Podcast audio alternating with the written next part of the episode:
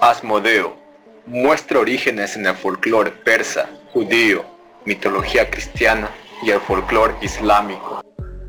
Es uno de los siete arcángeles de los persas, adoptado más tarde en la mitología hebrea como Asmodeus. Se ha registrado en historia durante al menos 3.000 años. Se dice que es un pequeño demonio peludo capaz de hacer que los hombres realicen actos crueles.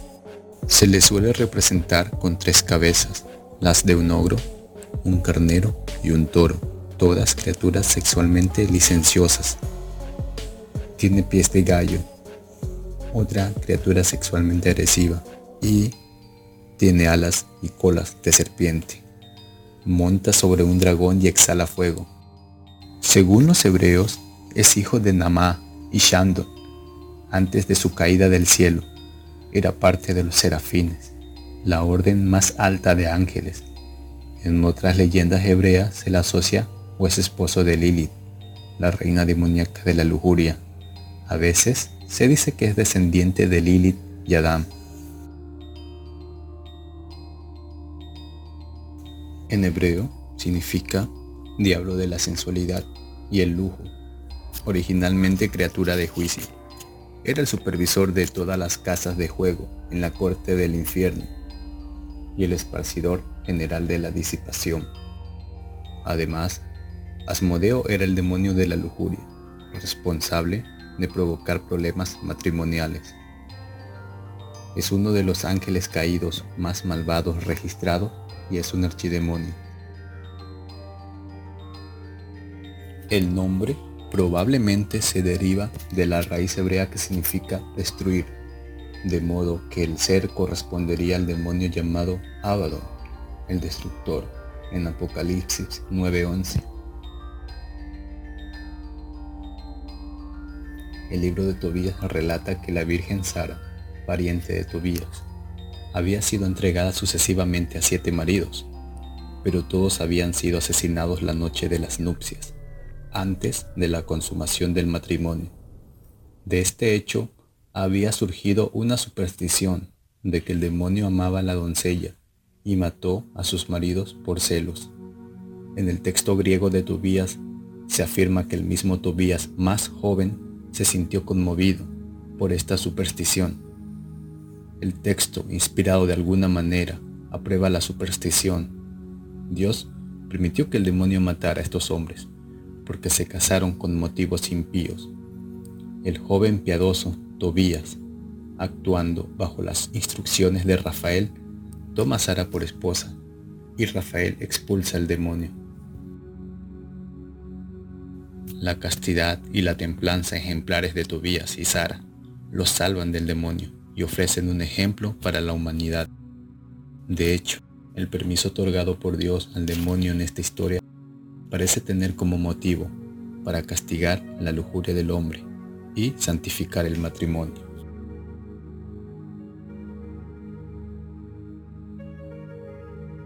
En el texto de Salomón, similar a esta representación en Tobías, es la descripción de Asmodeo.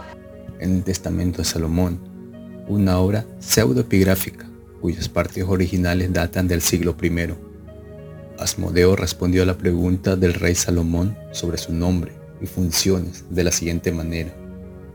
Me llamo Asmodeo entre los mortales, y mi negocio es conspirar contra los recién casados, para que no se conozcan entre sí, y los separo por completo con muchas calamidades, y desperdicio la belleza de las vírgenes y alejo sus corazones.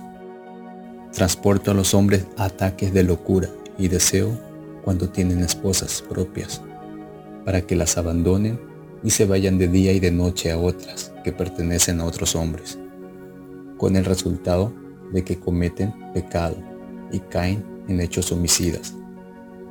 Salomón obtuvo la información adicional de que era el arcángel Rafael quien podía convertir a Asmodeo en inocuo y que el humo de la hiel de un pez podía hacer huir a este último. El rey se valió de este conocimiento y por medio del humo del hígado y la hiel frustró la insoportable malicia de este demonio. Entonces, Asmodeo se vio obligado a ayudar en la construcción del templo y encadenado trabajaba arcilla con su ritmo y sacaba agua. Salomón no le dio su libertad, porque ese feroz demonio Asmodeo conocía incluso el futuro.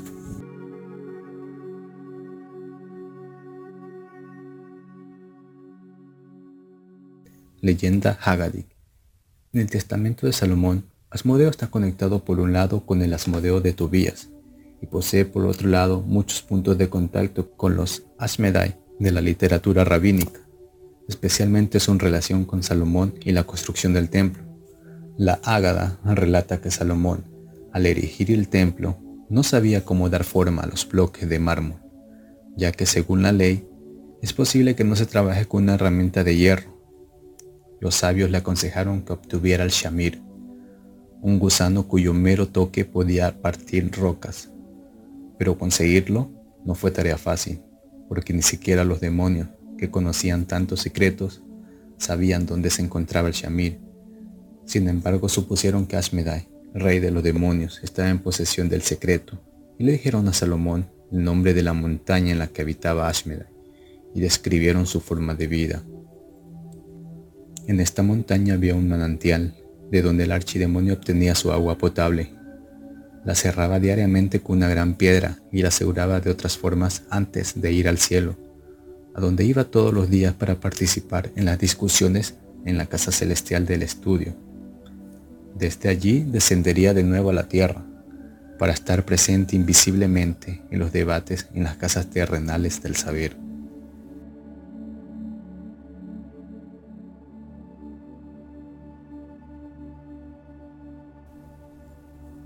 Benaía captura a Ashmedai. Salomón envía a su principal, Benaía ben Joida, a capturar a Ashmedai. Para ello le proporcionó una cadena, un anillo en el que estaba grabado el tetragramanton, un manojo de lana y un odre de vino. Benaya sacó el agua del pozo por un agujero que hizo, y tapando la fuente con la lana, llenó el pozo de vino. Cuando Ashmedai descendió del cielo, para su asombro, encontró vino en lugar de agua en el pozo, aunque parecía intacto. Al principio no quiso beber de él, citó los versículos de la Biblia contra el vino, para inspirarse a sí mismo con valor moral. Al final, Ashmedai sucumbió a su sed devoradora y bebió hasta que sus sentidos fueron dominados y cayó en un sueño profundo. Benaya luego arrojó la cadena alrededor del cuello del demonio.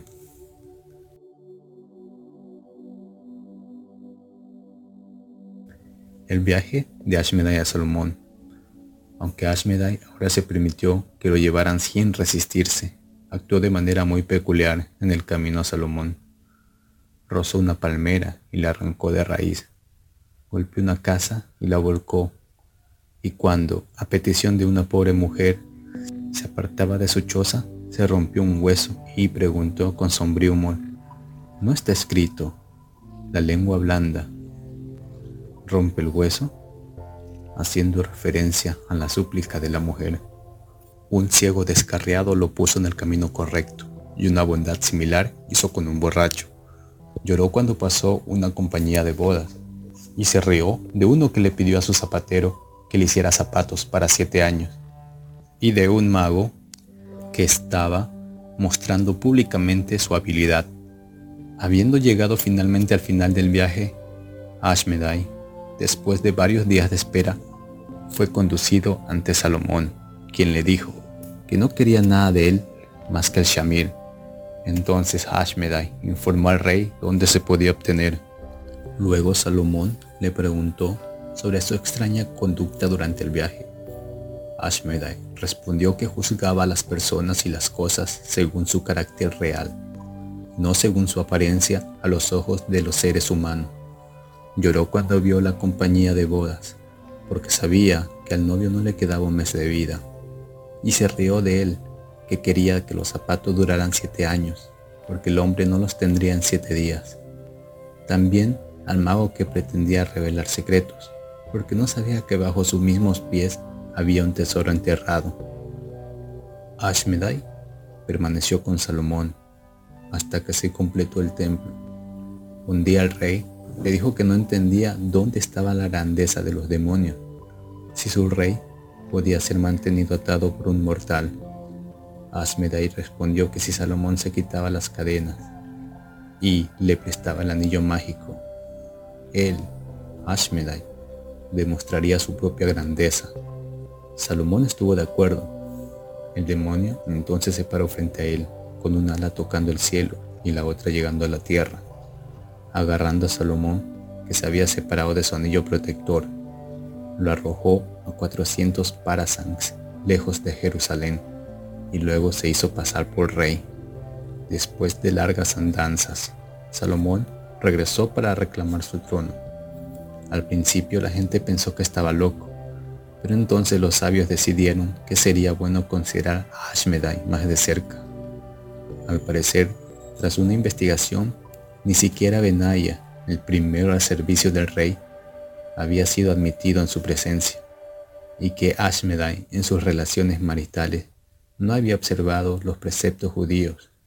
Además, la declaración de las mujeres del rey de que él siempre usaba pantuflas fortaleció la sospecha, porque los demonios proverbialmente tenían patas de gallo. Salomón provisto de otro anillo mágico, finalmente apareció repentinamente ante Ashmedai, quien luego tomó vuelo.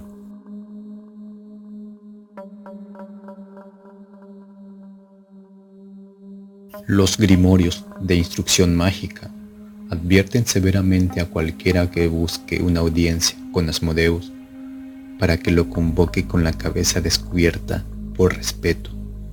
Johann Weyer dijo que Asmodeus gobierna la casa de juego, según Lementon. Un grimorio importante, Asmodeus, es el primero y principal de Amaemon y va antes que todos los demás demonios. Da el anillo de las virtudes y enseña aritmética, geometría, astronomía y todas las artesanías. Cuando es convocado adecuadamente, da respuestas completas y verdaderas a todas las preguntas. Puede hacer invisible a una persona y revelará todos los tesoros bajo la guardia de Amaimon. Fue uno de los agentes infernales acusados de la posesión sexual obscena de las monjas de Louvers en Francia del siglo XVII si en algún momento alguien, algún mortal se atreve a evocarlo, tiene que saber que este demonio tiene la reputación de ser ruidoso y demostrar una naturaleza sensual. Puede manifestarse en forma de hombre o de hombre con patas de cabra o gallo. También se le conoce por aparecer como un perro negro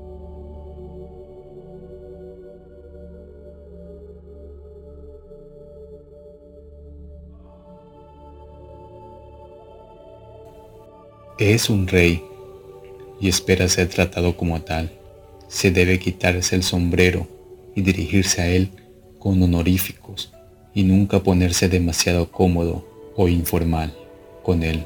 Como ofrenda, dale de beber. Luego, dale otra vez. Quema incienso en su honor. Dale una baraja de cartas o algunas fichas de casino y solicita su ayuda pero no preguntes con demasiada frecuencia. Si lo molestas, arruinarás tu suerte, en lugar de mejorarla. Si te ayuda, considérate afortunado.